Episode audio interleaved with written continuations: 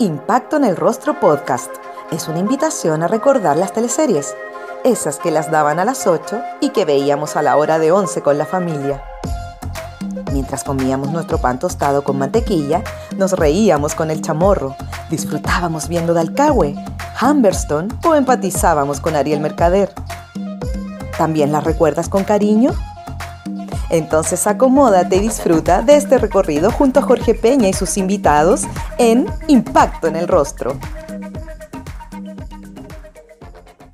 Aunque me pidió la pandemia, estábamos grabando la serie Las Protectoras, un proyecto para, para Mega, o sea, del Consejo Nacional de Televisión. Además teníamos un proyecto con Víctor Carrasco, una obra de teatro para, mm, para GAM.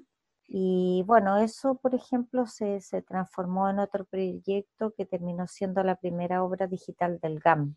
Eh, y estrenamos Mente Salvaje, eh, sumado a la Natalia Valdebenito y a la Francisca Gavilán, estaba el Tito Noguera y Gabriel Cañas. ¿Cómo evalúas la experiencia de trabajar en esta nueva plataforma? Fue muy bonito, fue verdaderamente una sorpresa para, todos nosotros.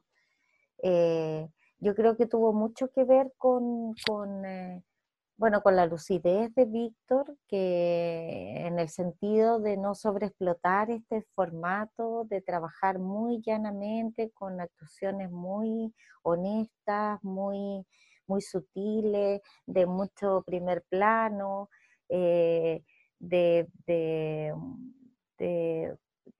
tener lo más vivo del teatro, o sea, la, expresión de, lo que, de, lo que estamos sintiendo, de lo que nos pasa, eh, de, traspasar también una intimidad, como además era una obra testimonial, tenía mucho que ver con yo y ese testimonio, que es como el testimonio de un otro, el mío, construyendo un tercero, digamos, que el que tiene el, público en sus casas, entrando a sus casas, desde nuestras casas.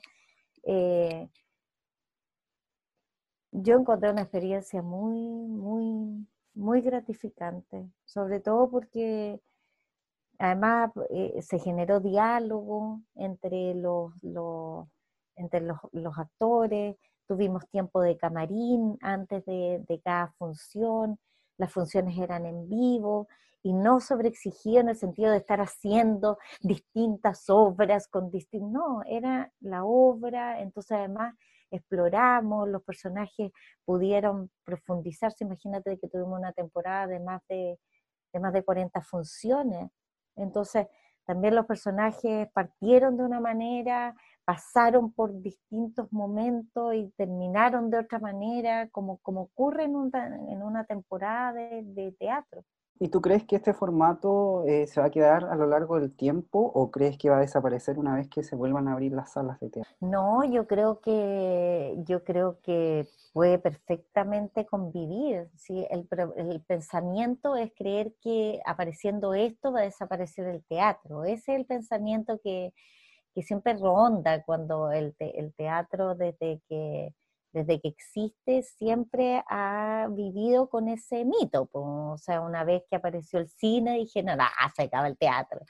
Eh, y no, se acabó el teatro. después dijeron, ay, apareció la tele, ah, se acabó el teatro. No, se acabó el teatro. Ahora apareció el Zoom y dicen, bueno, ahora será Zoom o será teatro. Obviamente eh, el teatro no va a desaparecer, eso es imposible, por más que los gestores evalúen qué es más negocio y qué otro. Eh, el arte es un arte vivo, es un arte de presencia, es un, arte que, se completa con el, con el público, que va teniendo ese, ese diálogo y se tendrá que volver a hacer con las medidas de seguridad de a poco hasta que seamos capaces de, volver a, a, lo que teníamos antes. Es como decir, oye, el ser humano ahora se tiene que acostumbrar a comunicarse vía Zoom. ¿cómo nos reproducimos? ¿Me entiendes? El ser humano es un ser humano social. Eh, vivimos del otro, de tocarnos, de o si no tendremos que morir para de nuevo, ¿me entiendes? No, no, no creo que sea una cosa o la otra. Creo que obviamente puede seguir existiendo, sin lugar a dudas.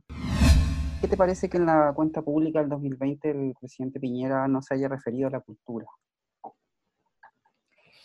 una muestra más de que claramente eh, para este gobierno eh, somos un sector absolutamente invisibilizado y, eso tiene mucho que ver con un desconocimiento supino de, los sectores que forman parte de, la cultura en, nuestro país en términos de gremio, de relación con, con el mundo de la cultura y también de la gestión ministerial. O sea, yo yo me he quedado realmente boquiabierta de, de las respuestas que han dado, respuestas absolutamente falsas eh, y, que solamente demuestran un, muy mal manejo de, de, no solamente de, como te decía, del sector, sino de los instrumentos, de, de la gestión propia del ministerio. Hoy día siendo un ministerio además, eh, han dado respuestas como que le tienen que preguntar a la Contraloría, la misma Contraloría dice, oiga, yo no estoy para decirle lo que usted tiene que hacer o no tiene que hacer, usted tiene que hacer y si alguien pregunta si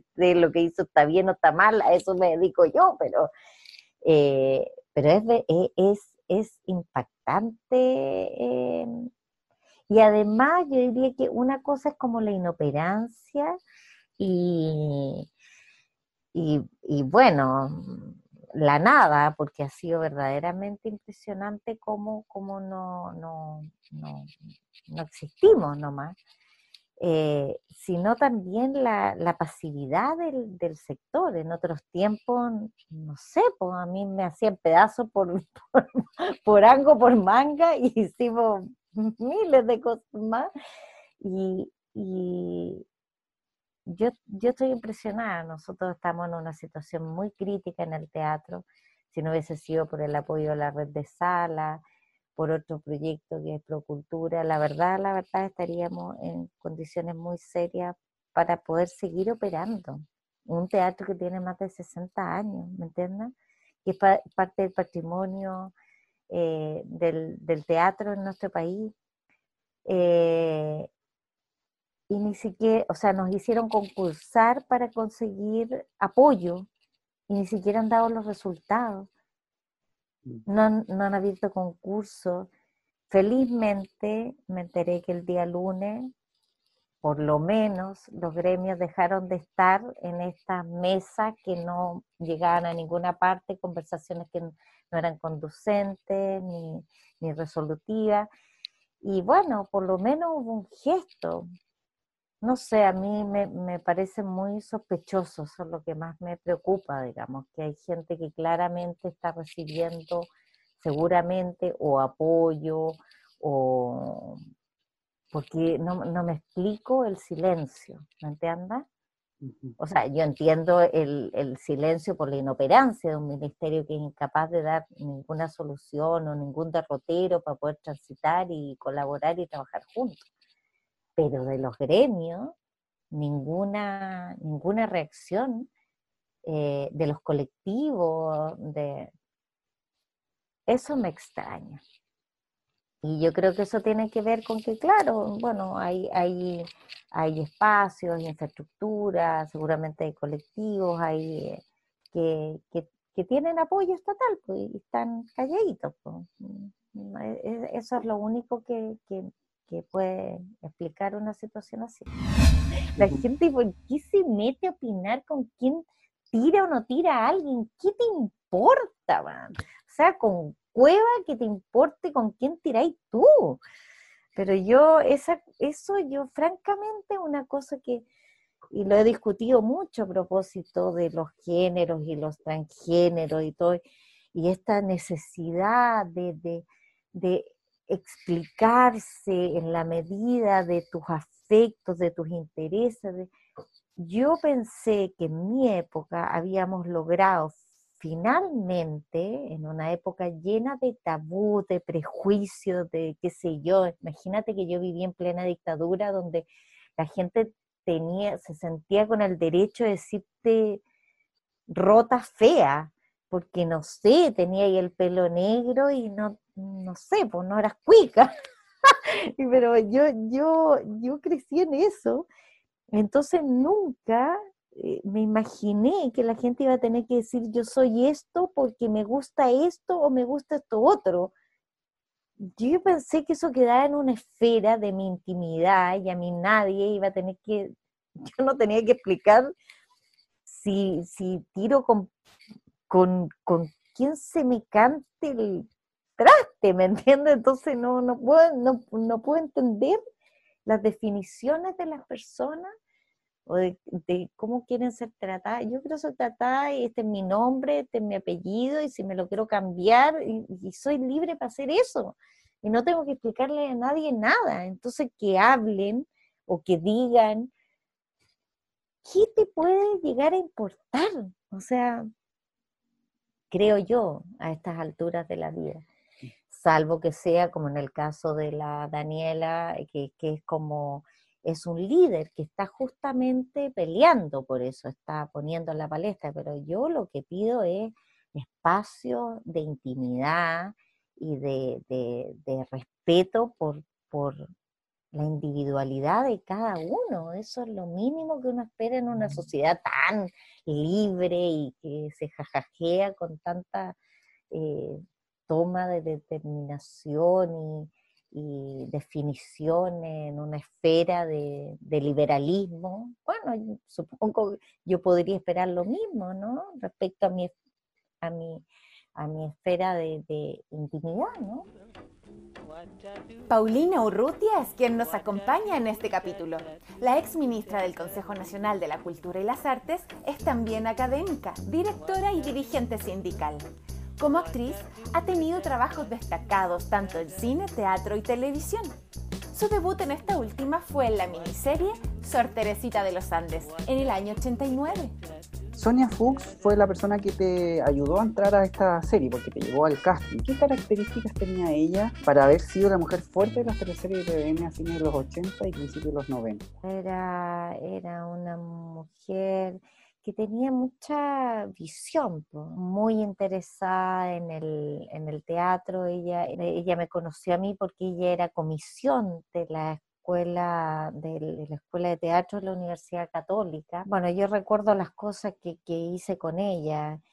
La gente tiritaba con ella, verdaderamente, porque bueno, en esos tiempos a mí también, yo, yo cuando fui ministra, yo también tenía como esos, esos e, esas mujeres en la cabeza, la Sonia Fuchs, la Emilia Palma, eran como, eran mujeres que se disfrazaban de hombre en el fondo y, obviamente eran más fuertes y, con, eh, con, una prestancia y una, y una injerencia eh, mucho mayor que los hombres. Estamos o sea, piensa que la Sonia Fuchs en esa época, cuando yo hice la Teresita, que fue en el año, eh, claro, 88, 89, eh, el, director de TVN era un milico.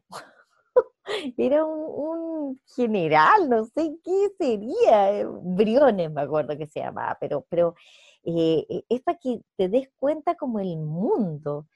Y ella hizo, bueno, hizo esta, después de la Quintrala, se hizo esta serie, era la, la miniserie con un nivel de producción, y no solamente lo digo en términos de, de costo, sino que de, arte, de, hizo después los, los unitarios de Corín Tellado, o sea, ella estaba explorando eh, formatos dramáticos en la televisión, por lo tanto tú perfectamente podrías decir, ella era una visionaria, más allá de que seguramente en otras partes del mundo se estaban haciendo, pero visionaria en el momento en el que, en, el que estábamos hablando en términos de producciones dramáticas en la televisión.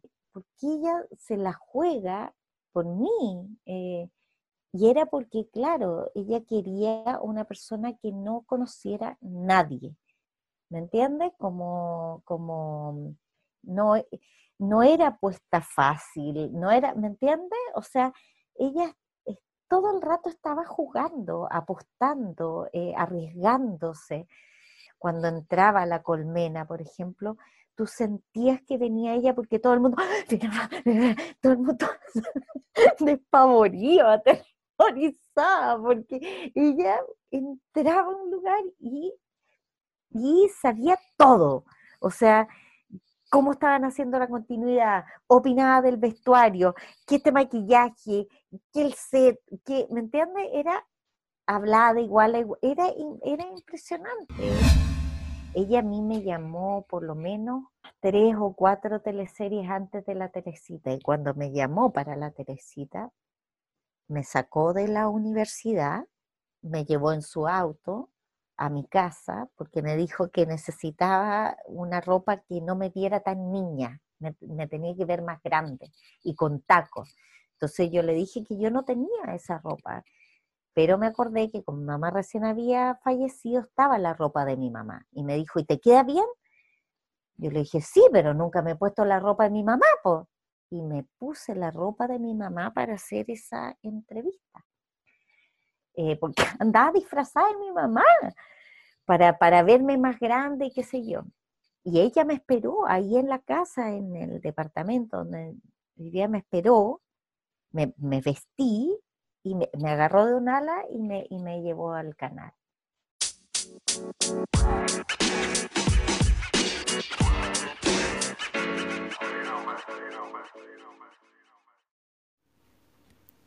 Yasai Vegan Sushi es un negocio familiar que se dedica a la alimentación 100% vegana.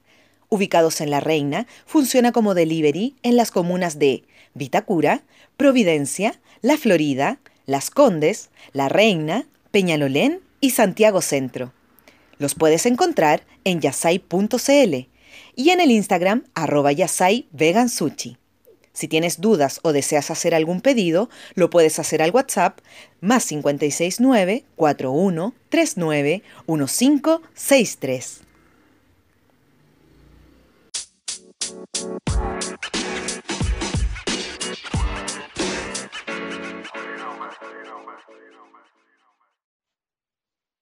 Y ahí en el canal me dijo esa frase, pues me dijo, aquí no me conoces. ¿ah? Entonces me, tiró ahí, que era un chiste, porque todo el mundo sabía que me había llevado, pues era como ridículo, pero yo, imagínate, yo. Entonces, cuando entré y estaba don Vicente Sabatini, entonces me dice, ya, ¿y tú? ¿Qué, ¿Y tú cómo? No, yo vine porque así como inventando, súper estúpida, pues, y todo el mundo sabía que yo estaba, pero como ella me había dicho, yo le tenía terror, pues, yo le tenía terror. Y bueno, cuando la Sonia me llevó a la casa, me dijo, cuando, si tú quedas en esta entrevista y no haces la prueba de cámara, yo nunca más te voy a llamar. Eso me dijo. Obviamente quedé seleccionada y ahí vino el gran momento de la vida. Y si no hubiese sido por esas palabras, no habría hecho el casting, pues habría salido arrancando igual, cagada de susto y todo el cuento. Y, y lo hice. Claro, pues lo que, lo que a mí me pasaba en ese momento era que yo entré a estudiar teatro porque yo quería hacer teatro. Yo veía las teleseries y vi teleseries toda mi vida porque en mi casa estaban prohibidas las teleseries, pero mi mamá y mi papá trabajaban, entonces nosotros nos criamos con mi nana, la señora Edita, que veía todas las teleseries, y nosotros teníamos un súper pacto que era que yo, o sea, mi hermana y yo veíamos todas las teleseries porque nos encantaba ver teleseries, porque además no teníamos ni un drama con ver teleseries, pues mi mamá era porque era, no nos dejaba ver teleseries, hiciéramos las tareas y todo el cuento, pero las hacíamos igual, pues. Entonces, claro, yo cuando estaba vestida, maquillada, pintada y todo, como era en los 90, además, más pintada, pero como puerta egipcia, con hombrera, con vestida, pero yo decía, pues yo quiero hacer teatro, ¿qué estoy haciendo aquí? Y ahí salía como un porque me apanicaba, me, me, era terrible para mí, nada que ver con lo que yo quería hacer. La primera teleserie que hizo Paulina fue El Milagro de Vivir, en donde interpretó a Elcira Troncoso. Claro, eso, eso, fue, eso fue ya eh, consecuencia de. O sea, yo hice la, la Teresita y, el director era don Vicente Sabatini, entonces él después eh, hacía teleseries y, y, me llamó. ¿Y el maquillaje en ese tiempo se estaba experimentando? Hoy terrible, ¿no? Fue terrible porque la, la Anita Droguet todavía se debe acordar porque ella era la maquilladora y yo tengo muchos pelos, o sea, yo soy pero un osito. El cuento es que me echa este, esta, este, esta, eh, no sé, era un producto, un producto Criolan. Recién venía en La Roca, me acuerdo que importaba esos productos alemanes y me lo pone y después fue un calvario sacarme eso porque pegado en los... Mira, fue como una depilación forzosa con alcohol, una cosa, pero lloré. Mira, fue lo más terrible que hay. Y después la Anita me decía que ella había cometido un error porque creo que se echaba una base de, de vaselina o algo así para justamente que no se pegara el producto. Y bueno, obviamente que no lo sabía ocupar, no, bueno, las cosas que pasan mm, al inicio de todo eso, claro, pero tenía varias, después obviamente lo superamos y no tuvimos ese drama.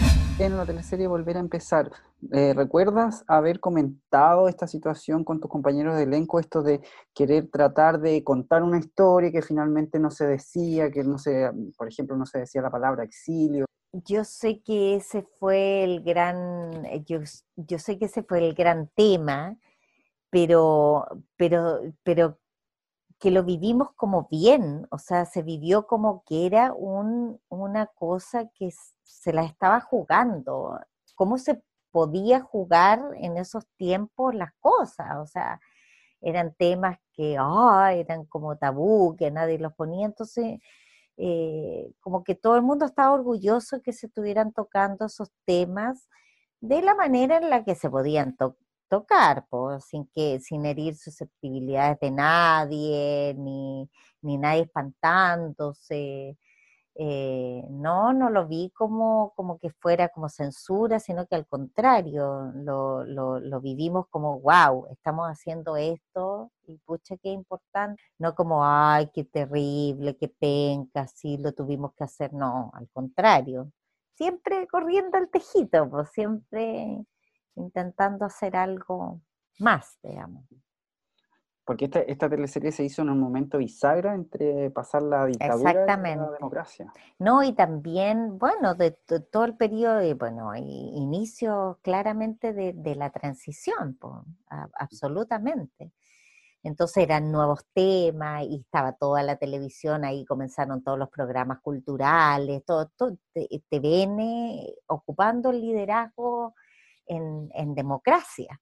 Entonces fue súper arriesgado, fue súper osado y yo creo que fue muy valorado eh, para todos nosotros. Ahora, críticas siempre pueden haber, por cierto, pues, pero, pero en su momento, wow, o sea, sí, pues si las teleseries siempre fuimos y hasta el final, cualquier tema menos la contingencia, menos temas sociales, todo lo que no hace, por ejemplo, eh, la red o globo, porque habla de la contingencia, habla de los grandes temas, eh, ahora tendríamos teleseries del plebiscito, teleseries de, de las estafas, de los, de los, ¿me entiendes?, de los robos, de, de los curas, de aquí jamás, o sea, jamás, y todo con mucha fantasía.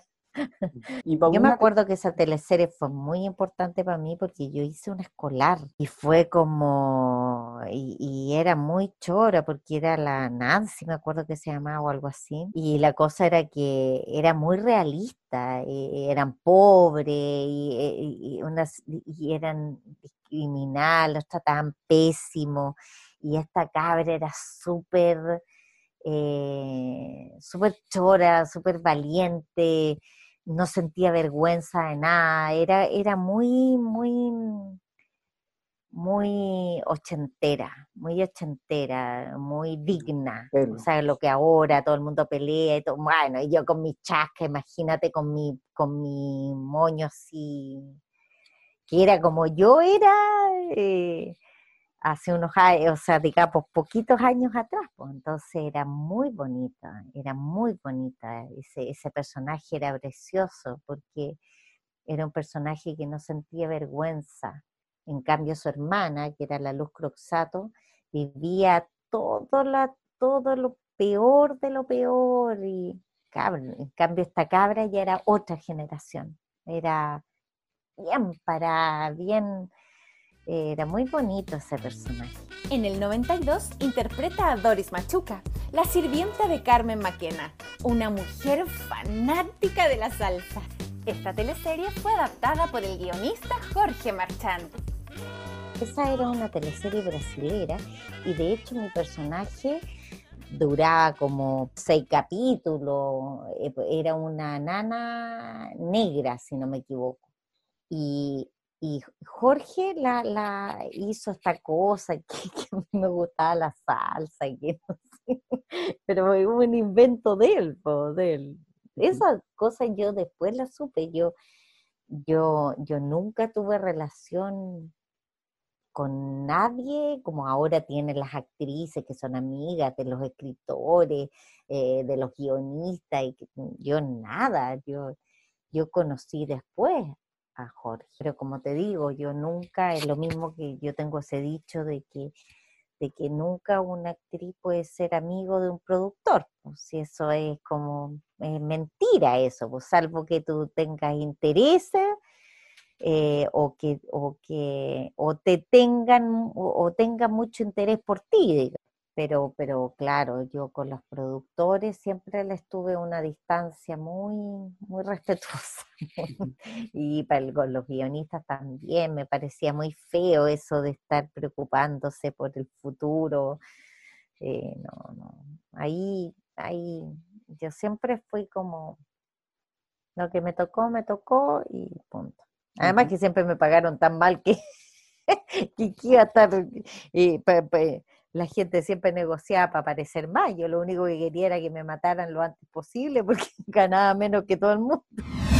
Lo que pasa es que en esa época, eh, por eso ahí está el genio y talento de, de, de Jorge, porque él metió esta cosa que yo era la reina de la salsa y era porque estaba ultra boga eh, las salsotecas. Las salsotecas era como la maestra vida y, en fin, habían cinco, seis, ocho salsotecas en, Santiago. Y a mí me llamaron para hacer un especial de la salsoteca. Y, era la Doris Machuca la que lo hacía. Pero, pero esto culminaba con la visita de, mm, de Juan Luis Guerra, en una, un mega evento en la discoteca Oz, me acuerdo que se llamaba en esa época, no sé, ahí por Chucremansur. Y, y claro, yo hacía ese especial, era un especial de prensa o un especial de espectáculo, no sé lo que sería, pero, pero era la Doris que iba como mostrando las distintas salsotecas hasta que llegaba, ¡ay, Juan Luis Guerra! Pero era el personaje, pues no era yo. Pero, pero no sé si era por, por la importancia de la teleserie. A todo el mundo le gustaba la salsa, pues yo tuve clases con el Hugo Urrutia, me acuerdo. Bailaba salsa, pero como las pelotas, pero era la reina de la salsa, pues y chamullaba para allá y para acá, y ahí bailé salsa, pues. Sí, pues fue terrible. Después cuando hicieron la película La Nana, yo le decía a la Cata, pues porque yo hice todas las nanas y era, era la reina de las nanas hasta que apareció la película La Nana y me cagaron. Pues. Ah, porque no. pero yo era seca. Yo de hecho cuando estuve cesante como cuatro años, yo decía, pero por Dios, ¿cómo no hay una nana, una tía, una abuela? ¿Cómo? ¿Cómo? Yo quise tanta nana. Y después la última teleserie que hice en, en TVN, por fin volví a ser una nana. En el 93, Paulina tiene su primer protagónico en Jaque Mate, en donde interpreta a Paula Kesney. la verdad también no la vio nadie, parece, pero ahora parece que es como una teleserie de culto, me decían. Sí, fue traumático, fue traumático. Yo de hecho, después de esa teleserie, todo, mi condición era que yo podía hacer cualquier papel, que en esa época era por porcentaje.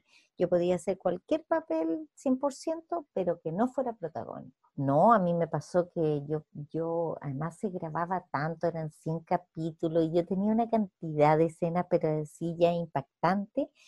Y, y me acuerdo que yo llegaba a mi, o sea, llegaba de trabajar desde las 8 de la mañana hasta las, no sé, por 8 de la noche, y, y, después me iba al teatro a ensayar. Y yo llegaba a mi casa y era como tan, estaba tan cansada, tan cansada, que me daba pena, me dan ganas de llorar y sentía como que estaba actuando, como que me pasaba todo el día actuando y después ya no tenía como, como llanto ni risa que fuera mía, así era, no, me volví loca. Yo creo que fue muy, muy triste, muy traumática me pelaron mucho, pues no me acuerdo quién fue, qué crítico dijo que obviamente que yo era una picante, que como que no, no calzaba para ser Paula Kenney. Pues. Entonces me hicieron pedazos, yo, yo sufrí mucho, mucho, mucho. A mí siempre me gustaron las teleseries y de hecho nunca más hice un protagónico. Yo creo que para mí fue muy traumático porque, porque me, porque me criticaron, porque me, me esa, esa tuve la sensación como que yo lo hacía mal. Entonces fue como un calvario para mí.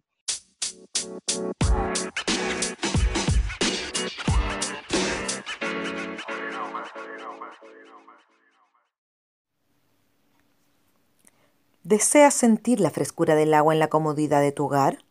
Con agua pura, vida nueva. Lo puedes lograr Obtén agua purificada y consigue hidratarte sin correr riesgos y con un sabor naturalmente delicioso. Para mayor información, más 569-5683-6586 o al Instagram arroba agua vida nueva purificada.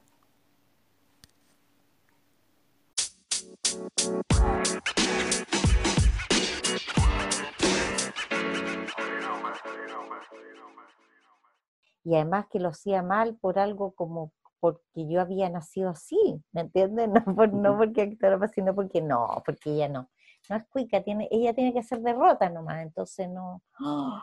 Fue terrible, pero así eran las críticas. ¿Y qué te comentaba Vicente Sabatín en ese tiempo? ¿Tenías como un feedback con él? No sé, pues yo siempre sentí como que fallé nomás, pues. sentí como que como que ellos dijeron que yo, yo hiciera ese personaje y después como me criticaron mal, como que sentí que les fallé nomás. ¿Qué iba a hacer? No, yo trataba de hacerlo lo mejor posible y de hecho ahora cuando me dijeron que no, que es una teleserie de culto y que la gente la ve y todo, yo digo, ¡Ah! ¿y dirán que yo lo hago mal? Yo fue así de traumático fue así de traumático. Yo hice esa teleserie y, me llamaron del 13. Y mucha gente me dijo, no te vayas, Paulina, te van a tratar pésimo en el Canal 13, tratan a todo el mundo como, no, no, no te vayas. Y yo quedé tan que yo me fui. No, yo me fui, no, no, no, no me llamaron, no, no sé si me llamaron o no. Yo solamente me acuerdo del final de esa teleserie y, y ya diciendo me voy, me voy, me voy. Y obviamente diciendo nunca más voy a ser un protagónico, así que relajada total. Su personaje más icónico lo interpreta en Fuera de Control, en donde fue la recordada Sarita Mellafe. Ella verdaderamente es, es una villana, digamos. Lo que pasa es que la villana de las teleseries es una maqueta, o sea, es una galla mala que anda haciendo daño, que, hace maldad y que... pero esa es la gracia de la Sarita. La gracia de la Sarita es que si uno la analiza verdaderamente en comparación con cualquier otra, y para qué decir con los de ahora, que son todos psicópatas, asesinos, eh, no, pues ya te pasaste, pues, o sea, las teleseries nocturnas entre, entre hombres lobos, eh, eh, no sé, ya pedófilo, asesino, psicópata. No, no. La Sarita obviamente no tiene nada, nada. No es loca, no. Es una persona sin escrúpulos. Es una persona sin valores, es una persona, era una revista eh, discriminadora, una rota eh, que se creía mm, lo que se cree la mitad de este país, por no decir el 70%, aspiracional, pero ya eh, no, no, existía la palabra aspiracional en esa época, pero aspiracional y que todo el mundo era un picante al lado de ella, ¿quién era ella? ¿Me entiendes? Eso, una arribista aspiracional, discriminadora, eh, abusadora, em, trataba mal a quien podía y era muy maltratada por quien podía, o sea, era fruto de esta sociedad. Y eso es lo más terrible de esa teleserie, porque esa teleserie es un remake de los títeres.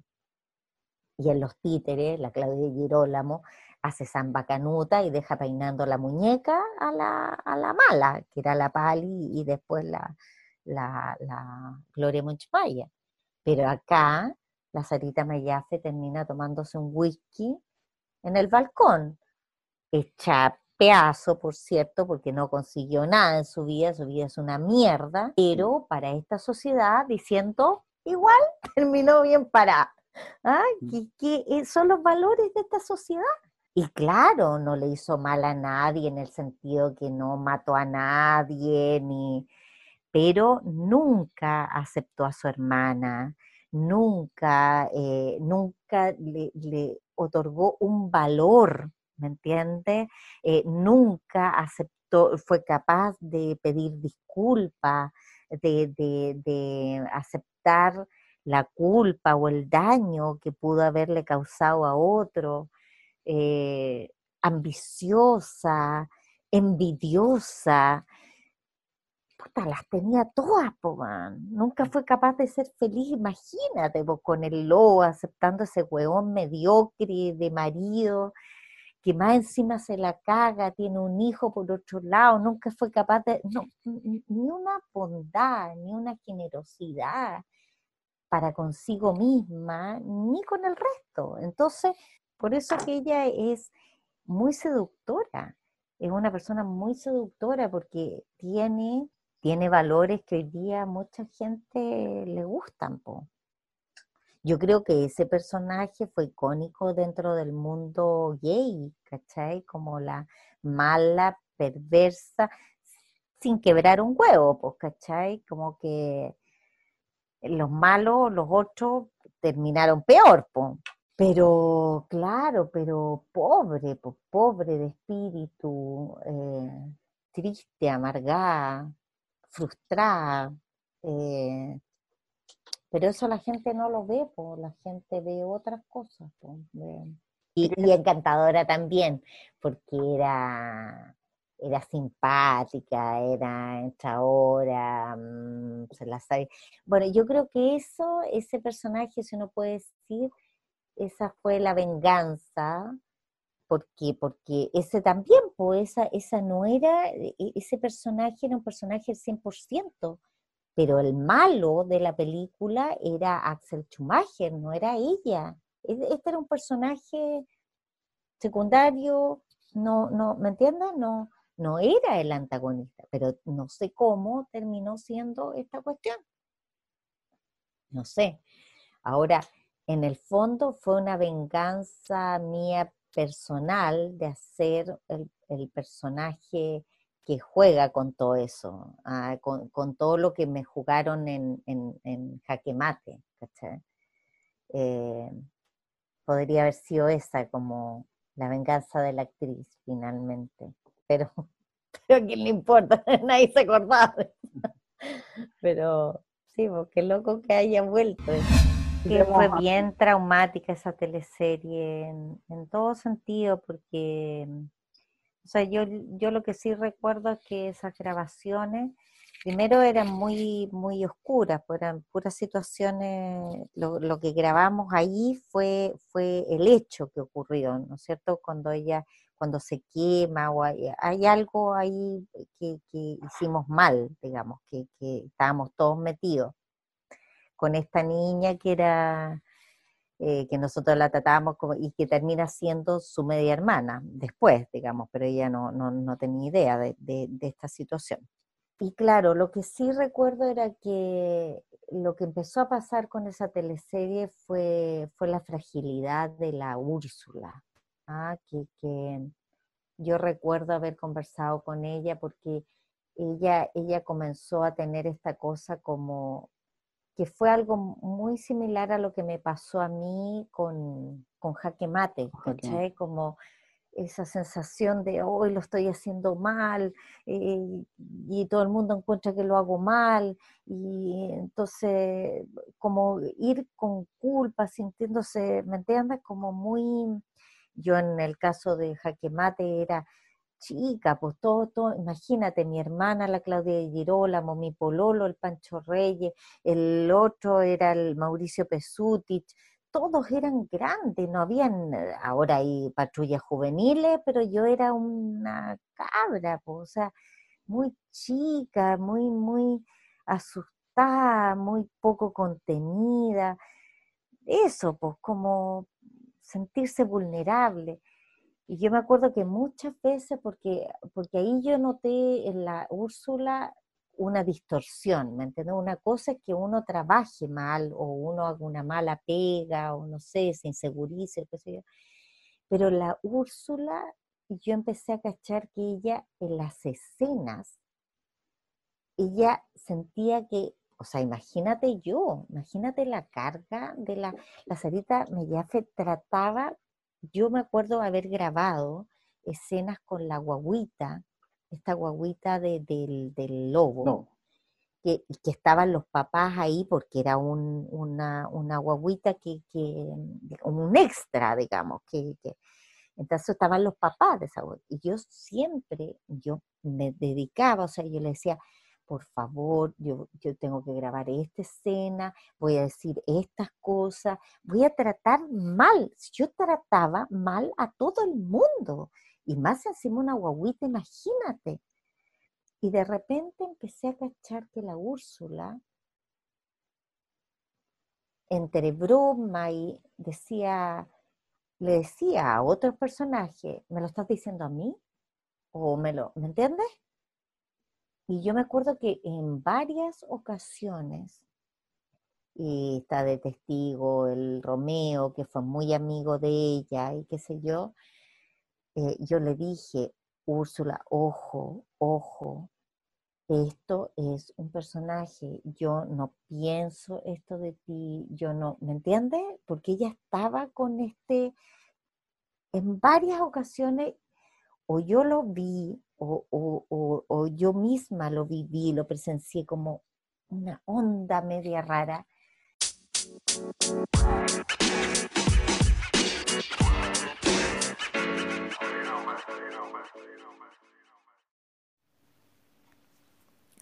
¿Deseas sentir la frescura del agua en la comodidad de tu hogar? Con agua pura, vida nueva. Lo puedes lograr Obtén agua purificada y consigue hidratarte sin correr riesgos y con un sabor naturalmente delicioso. Para mayor información, más 569 5683 6586 o al Instagram arroba agua vida nueva purificada.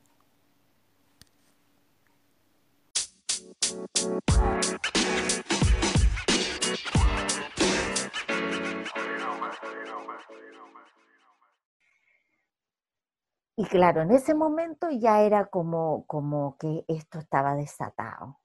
O sea, cuando en estos viajes estaba muy, muy mezclado, la Úrsula no se juntaba con nosotros, no, y ahí también de, de, de, y fue muy bonito porque en esa época nosotros tuvimos muy buena onda, la, la, la, ¿cómo se llamaba? La Javiera Contador. La Javiera. Éramos amigos, amigos. Yo de hecho ahí me hice amiga de Luciano. Yo no tenía amigos en la tele y nosotros nos hicimos amigos. Con la Claudia Conserva hasta el día de hoy, yo no podría decir, oye, la Claudia es mi amiga, pero tuvimos, tuvimos una cercanía que yo me encontré muchas veces después y la Claudia toda la vida se ha relacionado conmigo desde ese momento, como entonces ahí se empezó a fraguar algo muy, muy y yo como venía de este, y bueno, como además yo he tenido varios traumas en la vida del teatro y de qué sé yo, yo me acuerdo de esa, de esa tensión, de, ese, de esa distorsión eh, compleja en, e, ya en ese momento con la Úrsula. Lo que vino después ya también es, historia, ¿no? Su fragilidad, digamos, en otros planos y eh, su vulnerabilidad. Eh, bueno, lamentablemente lo, lo, presenciamos, pero nosotros vivimos esa fragilidad. Nosotros ya tuvimos unas señales en ese momento difíciles de manejar con ella. Y yo me acuerdo que ella se reía, así como, se hacía como la, la weá que yo nunca tuve. O sea, yo, yo nunca tuve la fuerza de la Úrsula. Por eso que a mí me sorprendió mucho después, porque yo dije, este es un momento, este es, es, es una cuestión de un momento, pero esta cabra es power, esta cabra tiene más podría haber dudado de mí en algunos momentos, en, otras circunstancias que yo viví, igualmente expuesta, igualmente eh, eh, frágil, digamos. Pero ese tipo de fractura, esa tensión, esa fragilidad, yo tendría que ser muy mentirosa si te dijera que no la vi, si no la presencié, si no, no la vivimos varios, no, no la sentimos varios. No fuimos testigos varios de, de, lo que le estaba ocurriendo a la Úrsula. Yo te podría decir que nadie en esa teleserie puede decir, oye, no, no, la Úrsula estaba perfecto. No, no. Todos lo vivimos, todos vimos ese nivel de precariedad, de fragilidad de su integridad. Era evidente, era evidente. Y entonces yo creo que eso hacía muy tenso, eh, muy tensa las, las grabaciones. Yo me acuerdo de Sabor a ti, me acuerdo, tengo grabadísimo a la... Carolina Fabich. A la Carola. Y, y ahí se centraba toda la energía, porque otro ser humano profundamente frágil, con muchas precariedades, con muchos problemas. Y cuando, cuando me dijeron, ya, pero es que no, es que tienes que hacerlo tú, es que yo dije, ya, ok, yo soy antagonista, pero muero en el capítulo 50 lo pensaron y todo, y me dijeron, ya, bueno, nada más. ¿En serio? Y yo dije, uy, pero por fin negocié bien. Y después que me mataron en el capítulo 50, me hacían aparecer de fantasma. Esa fue la peor negociación de mi vida. Pero igual me hicieron trabajar los 100 capítulos. Yo ahí, como te digo, estaba, yo estaba en un mundo que era la Solange Lackington, con chorrocientas guaguas que andaba porque ella grababa mientras amamantaba, mientras tenía la otra guagua, vivíamos metidos en el campo. En Luciano, yo de ciega, imagínate, andaba tocando la puerta y yo no veía nadie. Con lentes de contacto, me acuerdo. Eh, yo vivía entre medio de las guaguas de la Solange, me acuerdo, y la Carola, la Carola, la Carola, la Carola. Y el malo del Mason, porque por Dios que era malo ese hombre. Yo siempre le decía, si tú te mueres te vas a ir al infierno y casi se moría. Trata, ay, mira, mira, era como Ricardo Vicuña, yo alcancé a trabajar en una teleserie que Ricardo Vicuña como, cómo trataba a la gente, a, oye, cómo se reía de los actores, bueno, era todo terrible, terrible. Y, yo me acuerdo siempre de, de, Sabor a ti, porque Mason amenazaba a los actores, así como, oye, si tu personaje no funciona, puede morir en la carretera de las frutas, me acuerdo, lo tengo grabado, así como, no sé, yo era muy chica, muy tonta, muy no sé qué, pero yo decía, cómo juega con la precariedad de la gente, de sus pegas, porque yo siempre vi eso como una pega, ¿no? Para mí no tenía ni un ego, ni una weá de protagonista, ni para mí era trabajar, tener la plata para poder hacer el teatro que yo quería y que me gustaba mucho porque daba mucho training la tele, pero a mí nunca, yo nunca quise trabajar en la tele. Para mí la tele no, no era la vida o, wow, hacer tal o cual persona. No, para mí era una pega. Entonces, cuando gente eh, hablaba así, yo decía, y bueno, siempre teniendo ese miedo, porque, ah, que si hago mal una pega no me van a llamar. Mentira, las cuestiones no funcionan así, pero para mí era así, pues, ¿cachai? Aguantar nomás por las tallas y la gente que se hacía amiga, pues, si, por ejemplo, ahí tú tenías todo el otro mundo de, del Canal 7 que se armó como una especie de amistocracia, pues eran todos amigos con los directores, los guionistas, lo, era una mafia eso, pues, ¿cachai? Era como la familia siciliana, pues. y yo no, pues yo toda la vida, yo, el jefe, ahí, yo por eso trabajé, yo trabajé con todo, yo trabajé con Vicuña, trabajé con, eh, con ¿cómo se llamaba? Eh, Rodríguez. Oscar. o con Don Oscar Rodríguez, trabajé con Mason en muchas teleseries. Em, pero ¿cachai? Que yo nunca fui parte de las, las hermandades, las amistades, los viajes, los carretes, los no, nunca, nunca, nunca. En el 2003, Paulina vuelve al elenco de Vicente Sabatini con Puertas Adentro, en donde interpreta a Sofía, una nana peruana que trabajaba donde los Martínez. Y cuando me echaron por sindicalista del 13 y todo, cuando me llamaron del 7, yo no lo podía creer y cuando llegué era otro, nada que viera como, bueno, había pasado una chorrera de años, como siete años, y, todo el mundo pelaba, po. pelaba a Vicente, decía que eran, que eran, no sé, eran dioses y no sé qué y todo. Y yo llegué y no conocía a nadie, salvo obviamente a Vicente, a la Claudia y a los actores, pues obvio que los conocía, pues, pero y ahí llegué a una teleserie que, mm, que no les fue bien, para variar. Entonces, no vi ningún arranque de todo lo que pelaban, del el 13 pelaba al 7 porque eran, que no sé, que yo volví a ver a Vicente tal como yo lo conocía. Imagínate, hace, no vi ninguno de esos shows, ninguna de esos. Yo volví a trabajar exactamente igual como trabajé antes. Yo hacía mi pega, y era una nana peruana.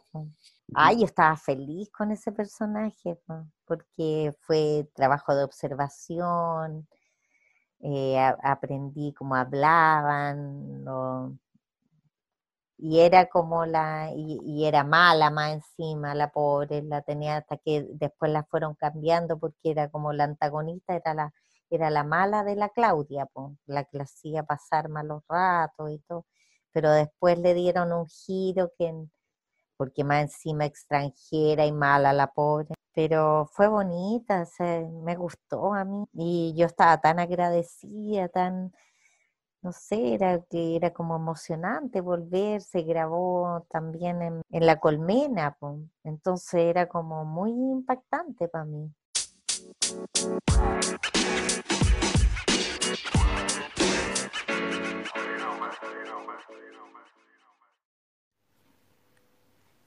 Salvaje es un emprendimiento pequeño donde buscamos poner en valor la flora y fauna de Chile tratando de generar conciencia y conocimiento sobre la misma, tanto a niños como a adultos. Nuestros productos son 100% chilenos, buscando materialidades y proveedores locales. Las figuras articuladas de madera son lo más clásico de la marca. Las pueden ver en nuestro Instagram, arroba salvaje-cl y o página web www.salvaje.cl.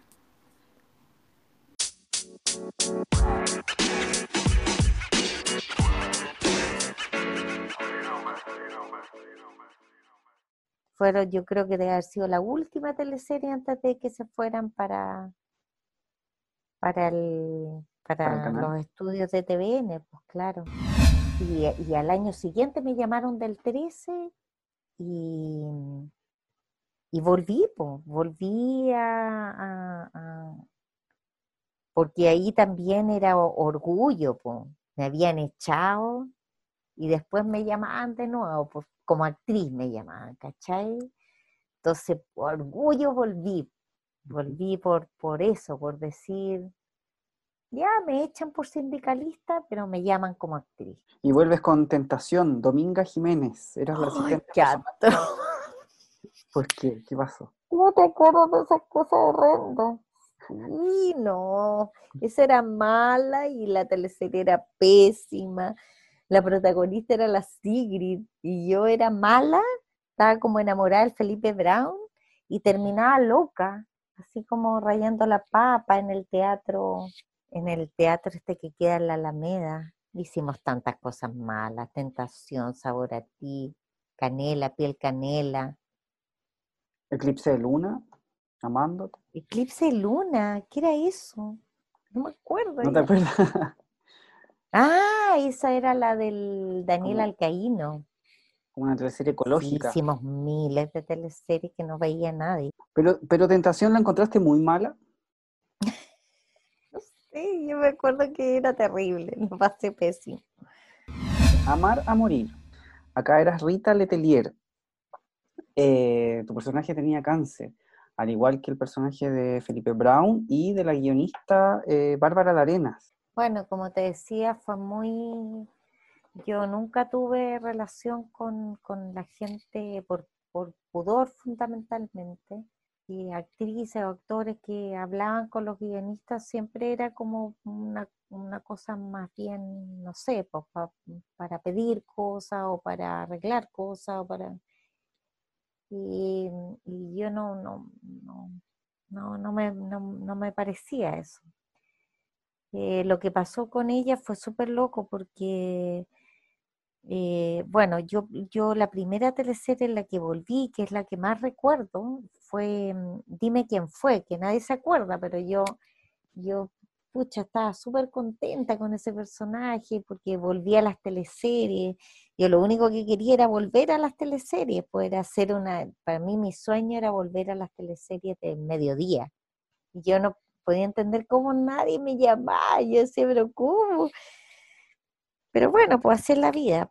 Eh, y bueno, cuando me llamaron a esta, oh, yo dije, qué increíble eh, hacer esta, esta, esta teleserie, pues, ¿cachai? Y, mm, y, ahí me pasó que, mm, que conocí a los guionistas, pues, porque tienen otra relación ahora, como, oye, no sé, como... Y, bueno, saludamos y en el, en, en el lanzamiento y todo, entonces ahí los saludé y todo el cuento. Y después cuando vino esta otra y me llamaron, me llamaron muy tarde, a ah, esta teleserie ya había empezado, ya habían empezado a grabar y de repente me, me, llamaron para, para, que hiciera este papel, que, eh, que llegaba después, de hecho. Y, y ahí, bueno, me dijeron, pues, oye, este personaje, estamos inventando un personaje que se trata de esto, entonces entonces tuve un cuento más como por qué, por qué estaban creando este personaje. Y ahí me enteré que una, una de las guionistas, o sea, o, la guionista y quien, porque hay un pool de gente que hace los dialoguistas, digamos. eh, había sufrido un cáncer y había salido adelante. Entonces tenía mucho que ver con, con esto. Y, y bueno, yo la teleserie, la verdad, yo creo que no me voy a acordar mucho de esa teleserie porque yo al mismo tiempo estaba viviendo el cáncer de mi padre, que falleció el año pasado, eh, después de, bueno, de muchos años de, de, vivir esta enfermedad. Mi madre también falleció de cáncer, pero hace ya, tú ya sabes, hace mucho tiempo. Entonces, pucha, ya la, el cáncer, y yo, yo francamente, yo decía, ¿cómo, cómo hacen esta teleserie? Pero bueno, y, y bueno, y en ese, eh, en, en, ese lapso, en ese proceso, me enteré que ella estaba, estaba de nuevo con, con, con esta situación de... Y fue muy triste, pues la verdad, fue muy triste porque mm, era una chica muy noble, muy, muy bonita, además creativamente haber utilizado lo que estaba padeciendo, lo que estaba viviendo. Yo solamente espero, espero haber hecho lo mejor posible lo que, lo que, me, lo, lo que me dieron. ¿Algún acercamiento eh, tuviste con María Eugenia Rencoret en algún momento de tu carrera? Nunca trabajé con ella y nunca me ha llamado. Ella, me acuerdo que cuando nosotros hicimos la Teresita de los Andes, ella en, el fondo quedó con, o era segunda unidad, o era, no sé, nunca me llamó ya, pues, si ya a esta altura estoy como para ser abuelita y ya no hacen guiones para abuelita, ¿o sí? ¿Hay abuelitas? No, pero abuelitas regias como la, como la Loreto Valenzuela por más difíciles que sean las cosas, eh, estamos llenos de regalos y de oportunidades todos los días. Solamente hay que aprender a verla, nada más. Tener la, tener la, mm, la tranquilidad, la confianza de que, de que entre todos podemos salir adelante. Pues yo creo que estas cosas, yo jamás me imaginé que iba a vivir una situación así y mm, yo creo que nadie lo pensó en un mundo tan arrogante, tan como mirando para adelante, como que, eh, como que lo máximo que podíamos pensar era que viniera otro terremoto, otro volcán, otro y que nos viéramos una vez más sacudidos y terremoteados y, vulnerados y jamás pensamos que esto iba a ser un remesón para la humanidad y los remesones para la humanidad hay que comprenderlos en esas dimensiones, creo yo, de una manera más profunda, más, más, más integral, no, no como nosotros, nuestro, nuestro ego, ¿me entiendes? Mm. Esto, e, esto yo creo que es un aprendizaje para todos desde lo más profundamente humano. Y, yo creo que eso es personal, o sea, eh, es como cada uno de nosotros vive su propia humanidad. Impacto en el Rostro Podcast es una invitación a recordar las teleseries, esas que las daban a las 8 y que veíamos a la hora de 11 con la familia. Mientras comíamos nuestro pan tostado con mantequilla, nos reíamos con el chamorro, disfrutábamos viendo Dalcahue, Humberstone o empatizábamos con Ariel Mercader. ¿También la recuerdas con cariño? Entonces acomódate y disfruta de este recorrido junto a Jorge Peña y sus invitados en Impacto en el Rostro.